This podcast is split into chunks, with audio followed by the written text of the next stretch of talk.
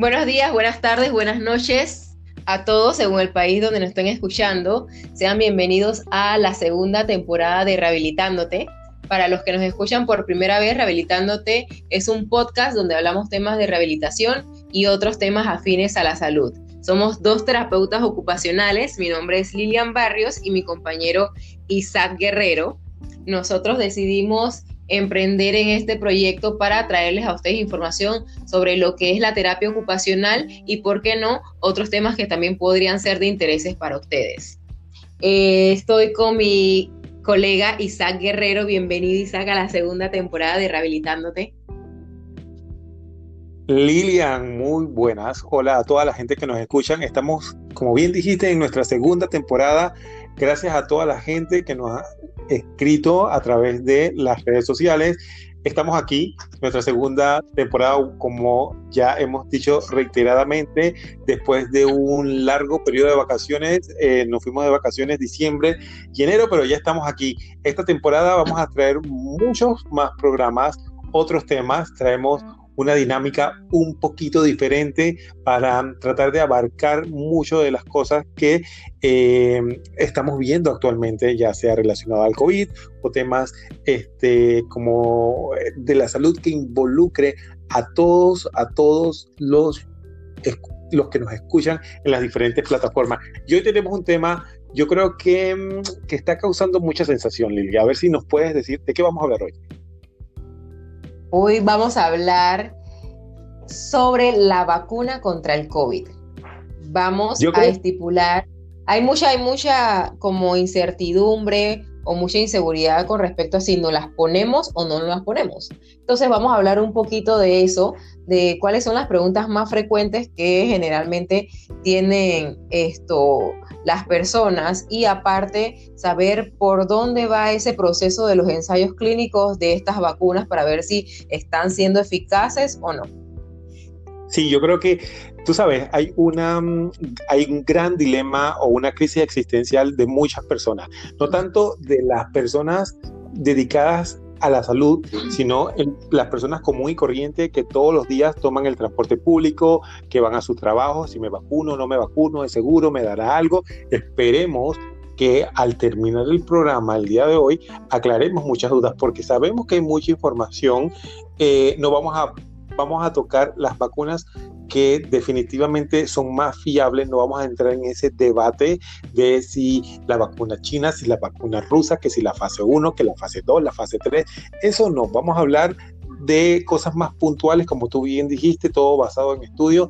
Nos hemos sentado a revisar muy bien y esperemos que el programa de hoy les ayude a vislumbrar esa crisis existencial.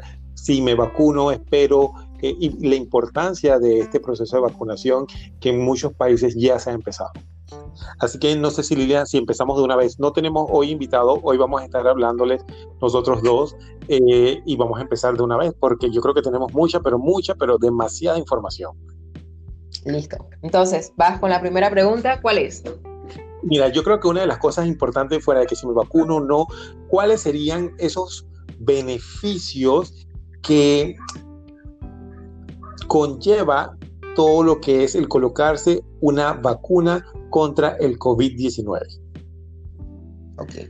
Los beneficios principalmente de esta vacuna, más que nada, sería prevenir que nos contagiemos, que nos dé una enfermedad de gravedad en caso de que nos contagiemos o que en el peor de los casos eh, muramos a causa del COVID, ¿cierto?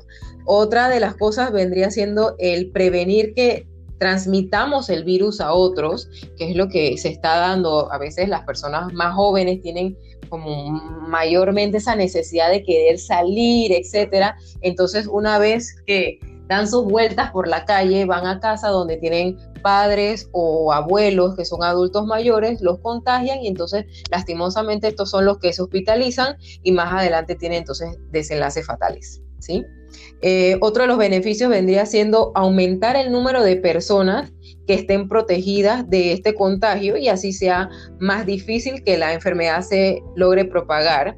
Y otra también podría ser prevenir que el virus que causa el COVID se propague y se replique. porque esto lo que haría es permitirle al virus que mute y posiblemente se vuelva más resistente a las vacunas que actualmente se están creando. Se crean nuevas cepas, entonces ya las vacunas que se están creando no sirven para esas cepas que, pudieran esto eh, aparecer a causa de las mutaciones. Ah, Estas serían cuatro Cuatro de, hay más, pero yo creo que esas son las más puntuales y yo creo que las que es importante que resaltemos, ¿no? Ok. La siguiente pregunta, tú vas a contestar esta, sería, a ver. ¿qué vacunas contra la COVID-19 se han aprobado y cómo funcionan? Mira, yo creo que cuando empezamos a hacer esta investigación nos dimos cuenta de que hay un mundo de vacunas en procesos, otras que ya están aprobadas y demás.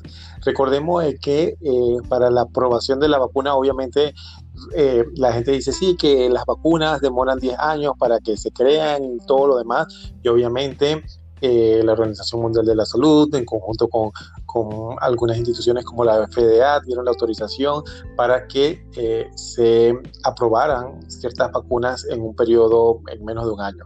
Entonces ya actualmente ya hemos visto que hay vacunas y ya se están vacunando mucha gente, como dijimos anteriormente. Entonces tenemos que tener claro eso, sí, las vacunas sí tienen la creación, por, lo, por norma, llevan un periodo...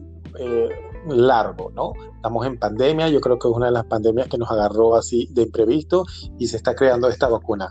Hay infinidades de vacunas, vuelvo y repito, estas que vamos a mencionar son las vacunas que han llegado a fase 3. La fase 3 es obviamente donde han pasado ya por un proceso de investigación exhaustiva.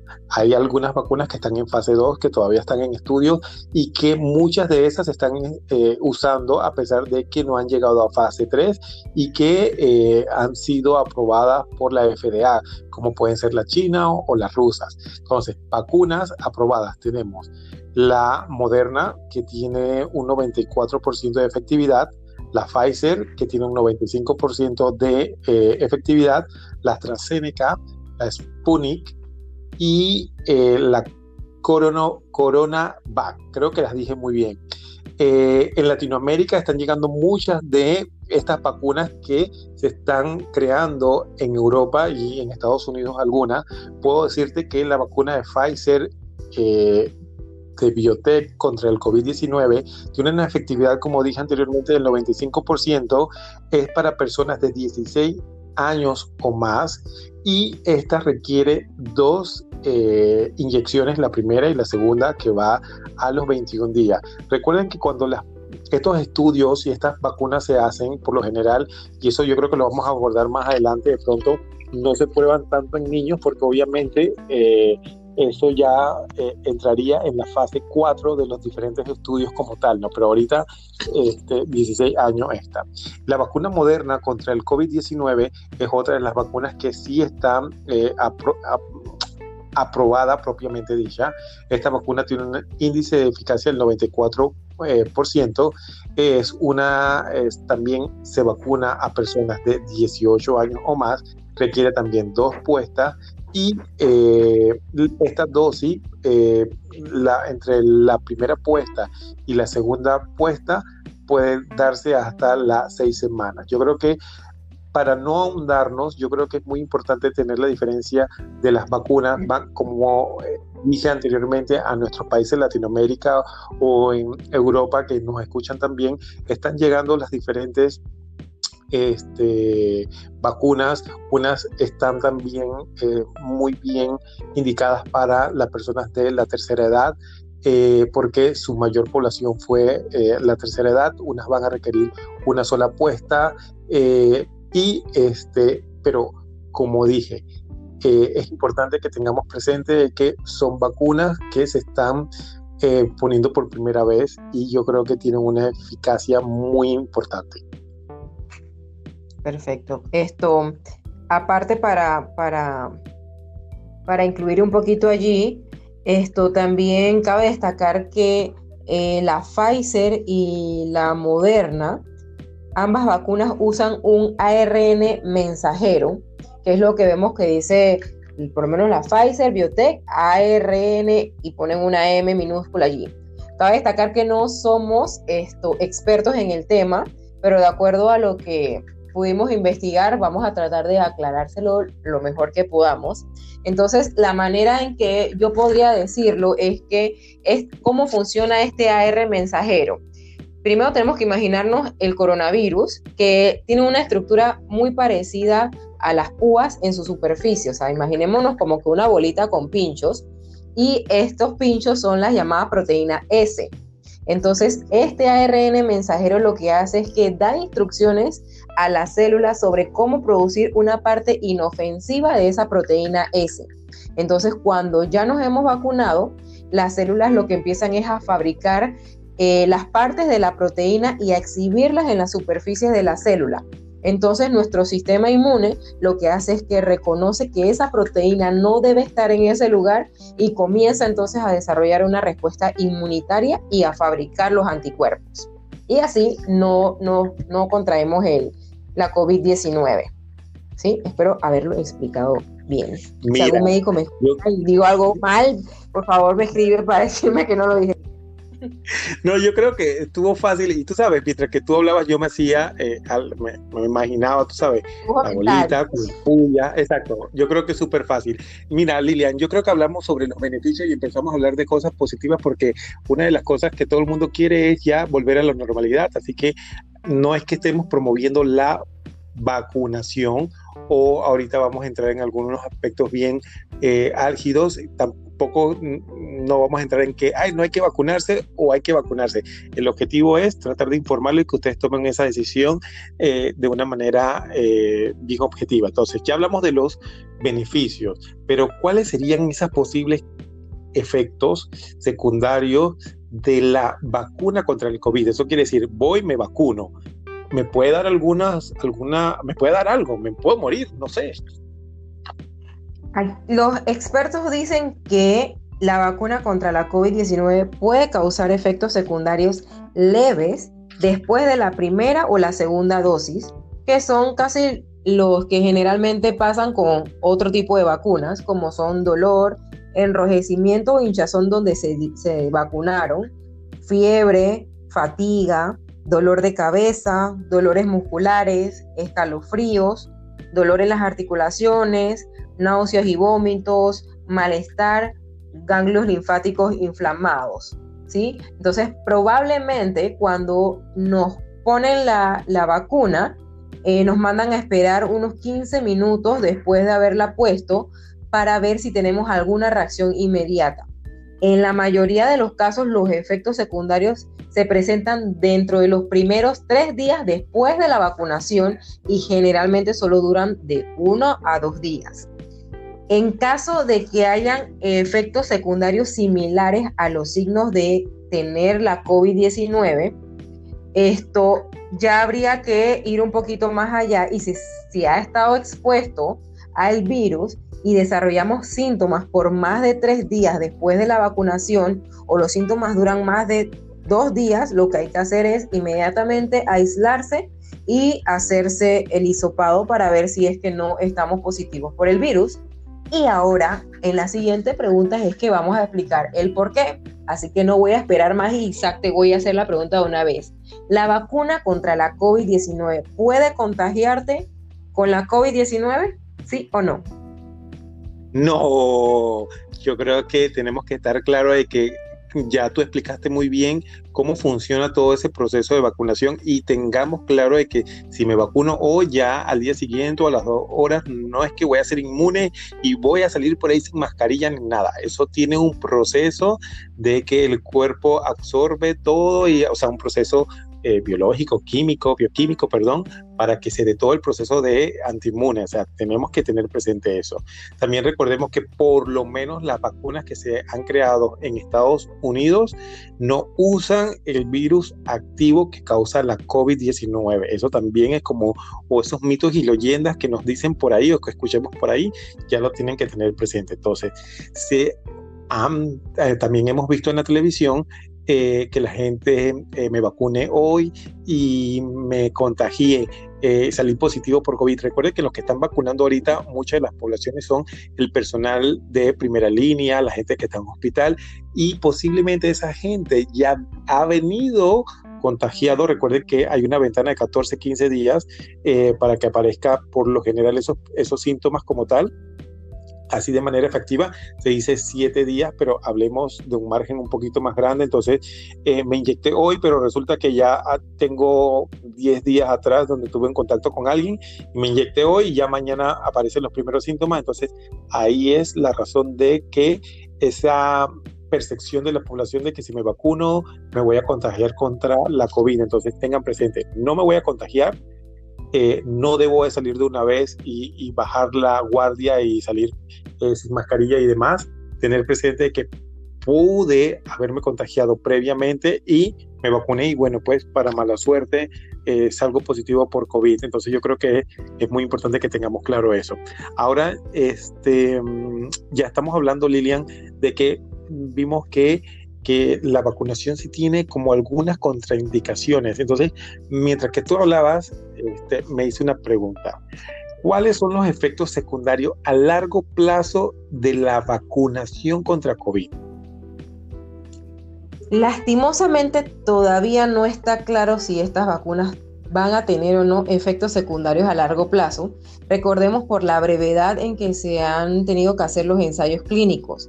Entonces, como no se ha terminado del todo de investigar, todavía nadie sabe a ciencia cierta si más adelante, dentro de, qué sé yo, ocho meses, un año, un poquito más, podamos tener ciertos efectos secundarios.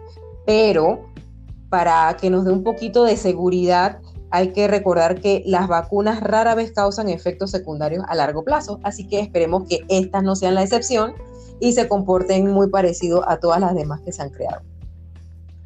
Entonces, esto, una vez yo creo que ya aclarado eso, quiero preguntarte yo a ti, ¿pudiéramos colocarnos la, la vacuna contra la COVID-19 si tuviéramos antecedentes de reacciones alérgicas?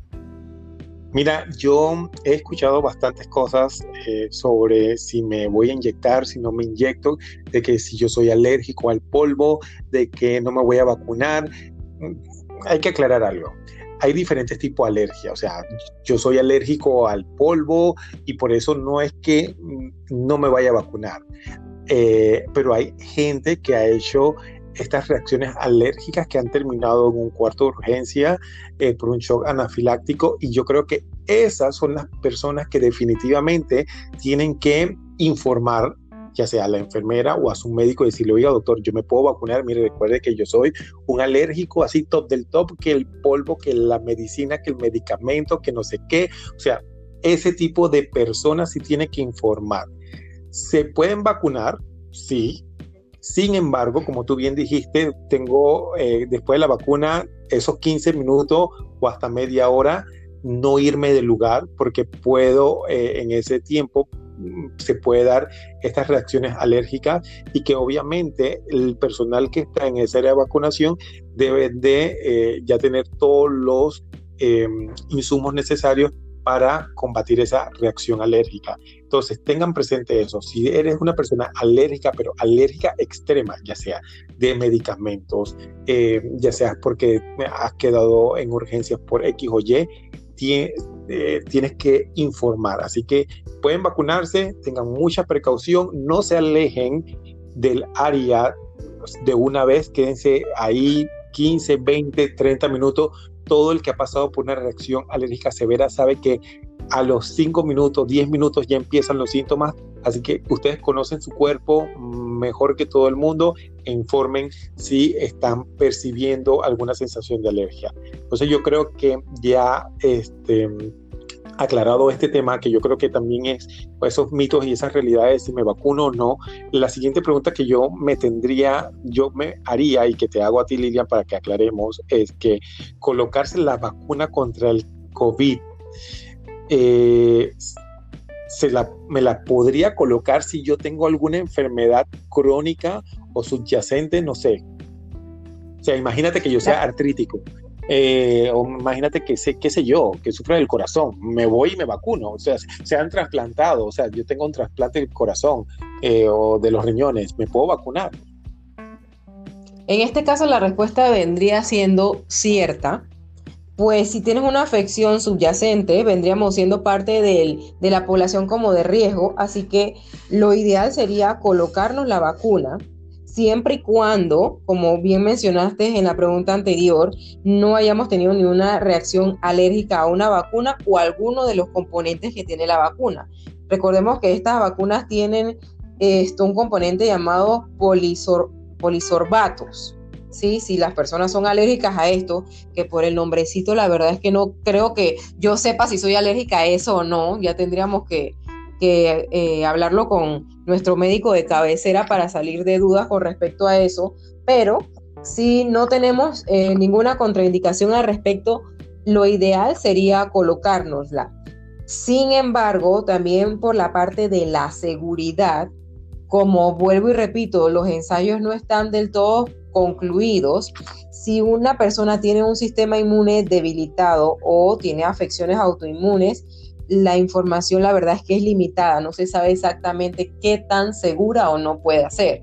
Sin embargo, habría que sopesar si soy persona de riesgo, me la coloco versus qué tanta seguridad hay de que no me vaya a causar más adelante algún efecto secundario. ¿Sí? Entonces ahí queda como que en entredicho, ¿no? Pero bueno, habría que, que valorarlo en este caso, qué, es lo mejor para nosotros. Esto, una pregunta que yo quisiera saber, y me imagino que muchas mujeres también, es si las mujeres embarazadas o que están amamantando pueden colocarse esta vacuna. ¿Qué me dices? ¿Qué dicen los estudios? Mira, mira, eso es, eh, yo creo que volvemos al punto inicial. Como todo esto es tan dinámico y, y, ya menos de un año, bueno, ya tenemos un año, eh, y eh, recuerden que, como dije inicialmente, esto ha sido por fases, todos los procesos de vacunas han sido una fase. Eh, este sería mm, para que la vacuna saliera, tuvimos que llegar a fase 3.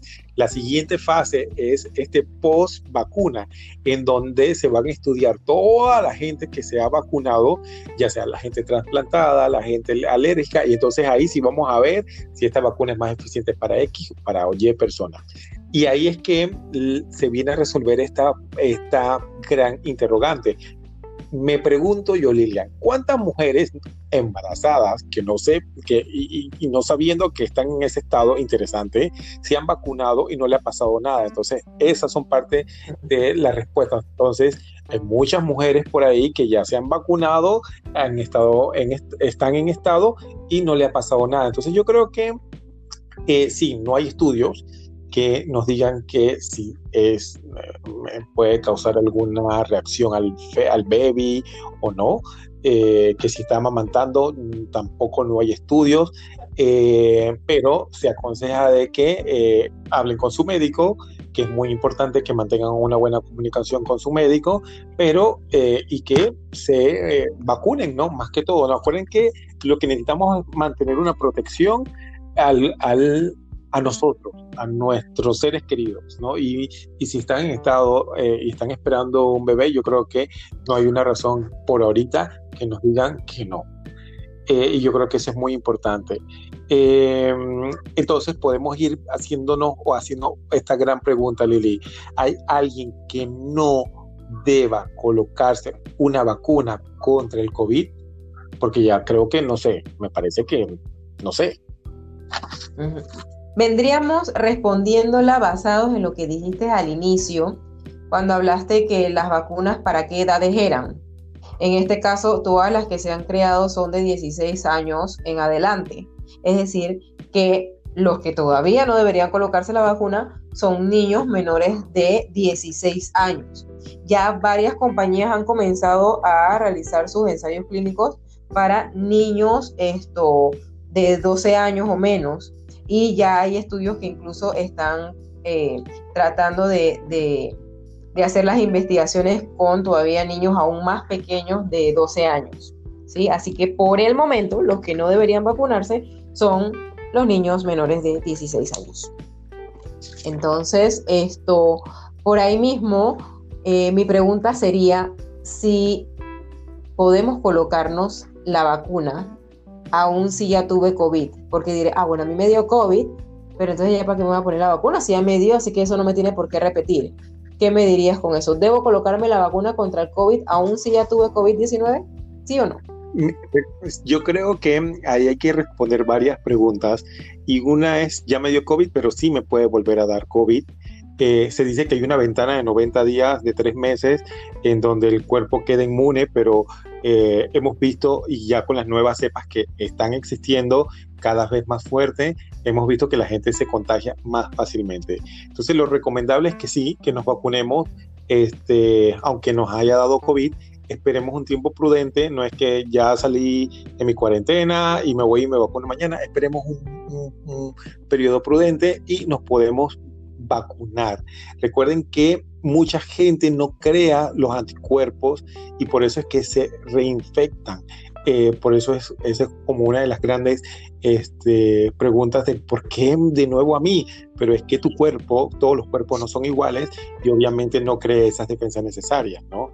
Eh, entonces, Lilian, ya como que vamos a ir deslumbrando muchas preguntas. Yo creo que el programa eh, ha ido ha ido tomando eh, forma, porque al principio nos decía chuleta, ahorita nos toca hablar de COVID, eh, a quién buscamos, pero bueno, vamos a hacerlo nosotros. Yo creo que nos ha tocado eh, aprender mucho de todo este proceso de, vacuna, de vacunación y de las diferentes vacunas que existen, pero puedo tomar algunas precauciones de seguridad después de darme o de, de, inyectarme esta vacuna contra el COVID ¿Qué, podríamos decirle a la gente ahí?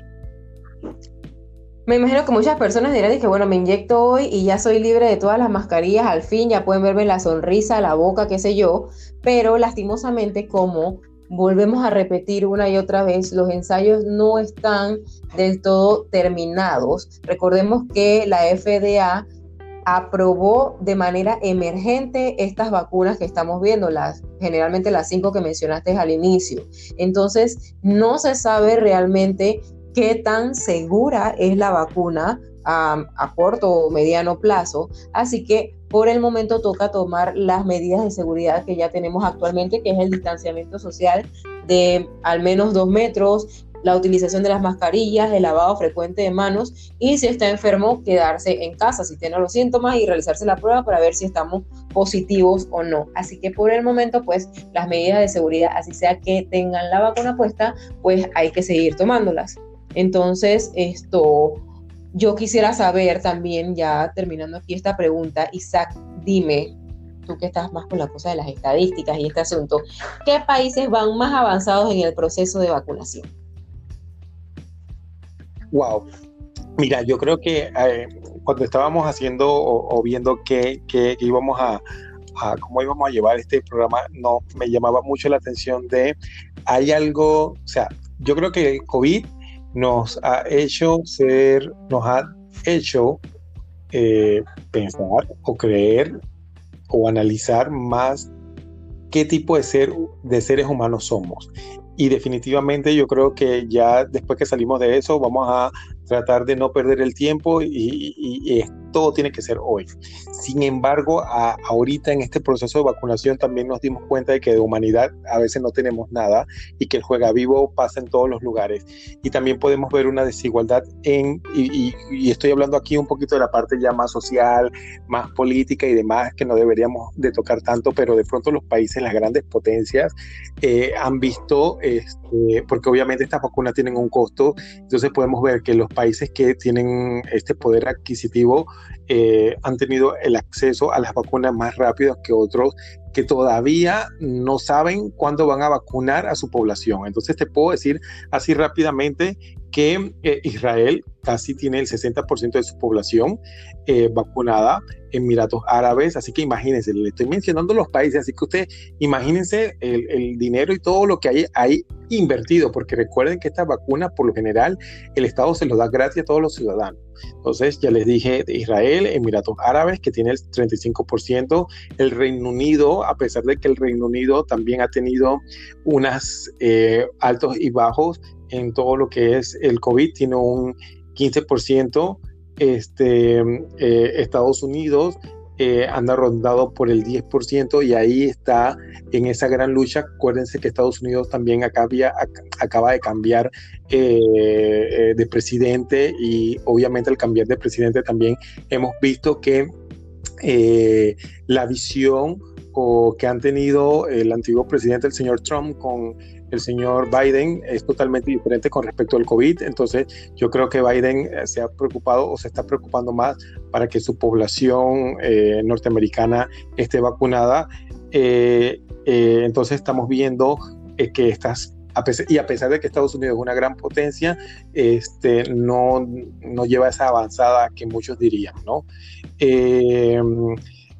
Eh, queda entre las más rezagadas, los países más rezagados, le puedo decir que Brasil e India, y recuerden que Brasil es uno de los países que mayor eh, índices de COVID a nivel mundial tiene, y yo creo que la India también.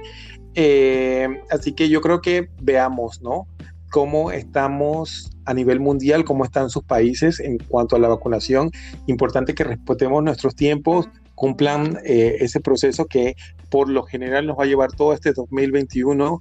Esperemos que eh, no nos salga otra cosa por ahí y al final eh, del año estemos todos vacunados. Entonces, yo creo que aclarando esta duda, que, de aquí salen, pueden salir muchas cosas, tanto políticas y sociales, yo creo que Lilian tocaría hacer la pregunta de que si las farmacéuticas están, o ya vimos que a, inicio de año tuvieron como un pequeño problema en responder a, la gran demanda mundial. ¿Qué nos puedes decir eh, con respecto a, si están en la capacidad, si no están en la capacidad de responder a esta demanda? Es obvio que ante esta pandemia en donde necesitamos vacunar a todo el mundo, donde hay millones y millones de personas, todos debemos ser vacunados contra este virus, pues hay un problema de producción, o sea, la demanda no está siendo tan efectiva. Entonces, el desarrollo de estas cinco vacunas que se están administrando actualmente, de por sí se produjo en un tiempo récord. Entonces, obviamente la producción no es tan rápida porque no son tantas las casas las que están produciéndolas. Entonces, esto, por ejemplo, el Instituto Pasteur de París, que tenía en proyecto una vacuna en colaboración con la Merck, eh, abandonaron los, los ensayos porque tuvieron malos resultados. Entonces lo que hizo la empresa es como adoptar la vacuna ahora tratando de hacerla por administración oral para ver si así aumenta la eficacia ya que no le dio mucho resultado con la vacuna. Entonces, imagínense, ya cerró esta, así que es una menos en este caso, y dejaría entonces a Europa expensas de las farmacéuticas que son Pfizer, Moderna y AstraZeneca, que están retrasando sus entregas de vacunas por problemas de producción, porque son las únicas que están llevando el peso de toda la población mundial. Entonces, obviamente era de esperarse que esto, estamos hablando de vacunar a toda la población en un tiempo récord, algo que no se había hecho nunca, entonces es normal que lleve un tiempo habilitar nuevos centros de producción y distribución en todos los continentes para que las vacunas lleguen a todos los rincones y también por ahí leí que, por ejemplo, estas que empezaron haciendo las vacunas y no dio resultado, lo que están haciendo es cediendo sus, sus espacios donde elaboraban las, las vacunas para como prestársela a aquellas que sí tuvieron éxito para que entonces trataran de producir mayor cantidad en menor tiempo, basadas en la necesidad, ¿sí? Entonces, esto, yo creo que más o menos ahí lo expliqué como, como debía. Yo quisiera preguntar, qué vacunas se aprobarán en los próximos meses y de qué tipo son, que es más o menos relacionado con lo que dijiste al, al inicio de las cinco vacunas que ya habían salido, pero sé que como tú bien dijiste hay muchas que se están creando. ¿Cuáles son las proximitas que están por salir aparte de Pfizer, AstraZeneca, Sputnik, eh, Coronavac y Moderna?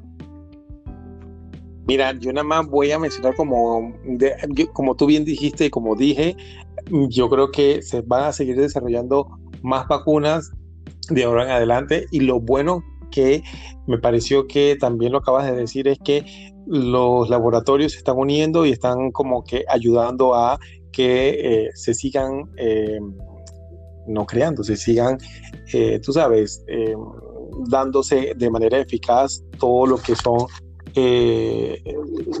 todos los procesos de fabricación de las vacunas. Entonces, para contestarte rápidamente, vacunas que vienen próximamente, así como cuando antes venía, venía el, cine, próximamente, coming soon, son, viene la de Novavax y la de Johnson Johnson en Estados Unidos y China ya va a sacar próximamente su vacuna oficial, que va, es la de eh, Cancino Biologics. Yo creo que lo dije bien, espero que lo haya, dicho bien.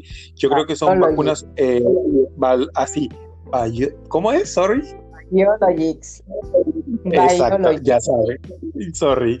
Eh, entonces, eh, yo creo que aquí es muy importante que, nada más que para que em, veamos algunas ventajas de esta vacuna, que la de Novavax, la temperatura es mucho más amigable que las anteriores y, eh, se ha, y ha demostrado una eficacia en el Reino Unido de un 83%. Recuerden que el Reino Unido por norma ha tenido una cepa nueva, así que posiblemente esta vacuna venga a resarcir esa, esa nueva cepa por ahí.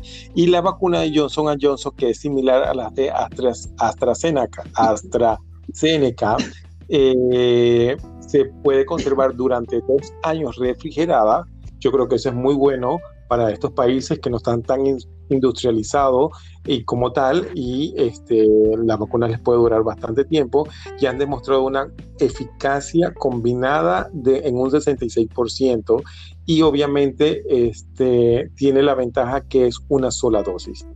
Eh, yo creo que eh, esto para que veamos esas futuras vacunas que vienen. Eh, ya para ir terminando, porque ya se nos acaba el tiempo, y vamos a recordar, porque a veces nos preguntamos, yo creo que, ah, pero es que cuánta gente muere eh, por la vacuna, pero la pregunta es, ¿cuántas personas han muerto hasta el sol de hoy por eh, el coronavirus y cuántas personas han muerto por las vacunas?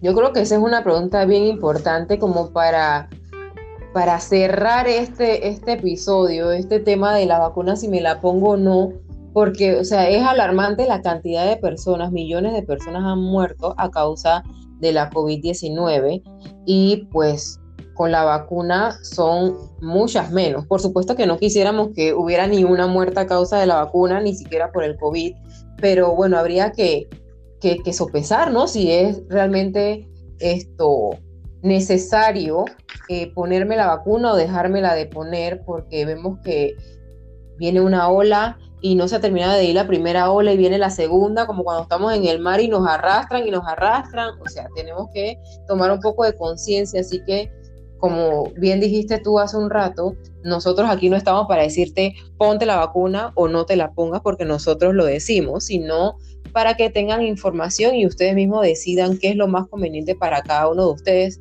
Eh, tenemos muchas personas cercanas, familiares, amigos que han muerto a causa de este virus que como dicen es invisible, no lo vemos, pero ahí está y la verdad es que se ha llevado muchas personas a lo largo de este, de este tiempo. Entonces, esa sería una manera como que de ir tratando de, bajar la, cantidad de contagiados que se dan por, la, por el virus. ¿sí? Entonces, yendo al grano y ya casi para finalizar, la cantidad de muertes por COVID-19 a nivel mundial al 9 de febrero del año 2021 tenemos 2.327.726 muertos a causa del virus. Y comparado con la cantidad de muertes por la vacuna al 7 de febrero del 2021, tenemos eh, varios países que esto dieron a conocer qué había pasado con estas personas que de pronto fallecieron a causa de la, de la vacuna, en donde tenemos que Alemania eh, manifestó que tuvieron 10 muertes por la vacuna, de los cuales fueron adultos mayores entre 79 y 93 años que ya tenían afecciones preexistentes, ¿sí? Eran personas ya, ya más, mucho mayores y aparte eran personas de riesgo que ya estaban más debilitados por las enfermedades que tenían. Noruega eh, reportó 33 muertes, también fue en ancianos, en este caso fue de un hogar, ellos tenían enfermedades terminales y los catalogaron como muy frágiles a causa de estas enfermedades. Estados Unidos eh, reportó 181, sin embargo no recuerdo haber visto qué tipo de personas fueron las que estuvieron en, esta lista, si fueron adultos mayores o si fue otro tipo de, personas con alguna comorbilidad o personas más jóvenes, la verdad es que no sé, pero sí esto, reportaron 181 muertes. En el caso de España reportaron nueve muertes, también fue en adultos mayores de un hogar de ancianos que tenían enfermedades previas y estos presentaron síntomas cinco días después de la vacuna. Y esto, pero se había registrado que, que había un brote en ese hogar de ancianos que había tenido lugar durante el calendario de la vacunación, por lo cual se cree que se recibió la inyección durante el periodo de incubación y se atribuyó a complicaciones de la infección, que fue lo que hablamos a un inicio con lo de la vacuna, que si la vacuna esto podía podía contagiarnos del virus. Y era lo que tú decías, o sea, tiene un, periodo de incubación. En, el, en este caso, cuando la estaban poniendo ya como hubo el brote, probablemente esos ancianos ya tenían el virus en sus cuerpos y después se manifestó. Y también mencionamos lo de los tres días. Generalmente cuando te ponen la vacuna, los tres primeros días es que tienes esos síntomas como de que tienes el, como un resfriadito o los síntomas del COVID, pero no debería durar más de ese tiempo. En este caso, con ellos se empezó a manifestar cinco días después, así que ya había algo raro allí, pero fue por cuando investigaron era por lo del asunto del brote, probablemente, porque tampoco es que dicen a ciencia cierta si fueron estas las razones. Eso es lo que ellos reportan. Y el otro país que encontré decía que Bélgica reportó 14 muertes, igualmente fueron mayores de 70 años, y cinco de ellos tenían más de 90 años, pero en este caso se desconocen las causas de la muerte. No se sabe si también tenían enfermedades o no, pero reportaron 14. Entonces, como vemos, causas de muerte por COVID, más de 2 millones de personas a nivel mundial, comparado con la cantidad de muertes que se ha dado por la vacuna, son muchas menos, no llega pero ni a, ni a ni, Ni a 300, ¿sí? Por el momento las que se han puesto. Y son en personas eh, mayores, y no mayores, digo, de 65, 70, ya pasan de 75 años la mayoría, unos tienen 90 y pico de años, entonces es como, no, no quiero ser como que tan, tan cruda al decirlo, pero, o sea, no sabemos si ya la persona llegó a su a su término porque ya había vivido lo que tenía que vivir o era otra cosa de la vacuna. Tampoco voy a decir que no, que la vacuna lo terminó de, si ya estaba casi listo, entonces la vacuna lo terminó de rematar, o sea, no voy a decir eso. No, no, Pero, no, recordemos que muchas recordemos que muchas de estas personas, como tú dices, tenían ya otras afecciones, o sea, otros problemas, así que no pensemos que sea la edad, sino que los problemas que ya traía consigo, ¿no? Correcto. Entonces, yo creo que con eso ya abarcamos casi las preguntas que frecuentemente las personas se hacen, las que más frecuentes se hacen. Esto, espero que, hayamos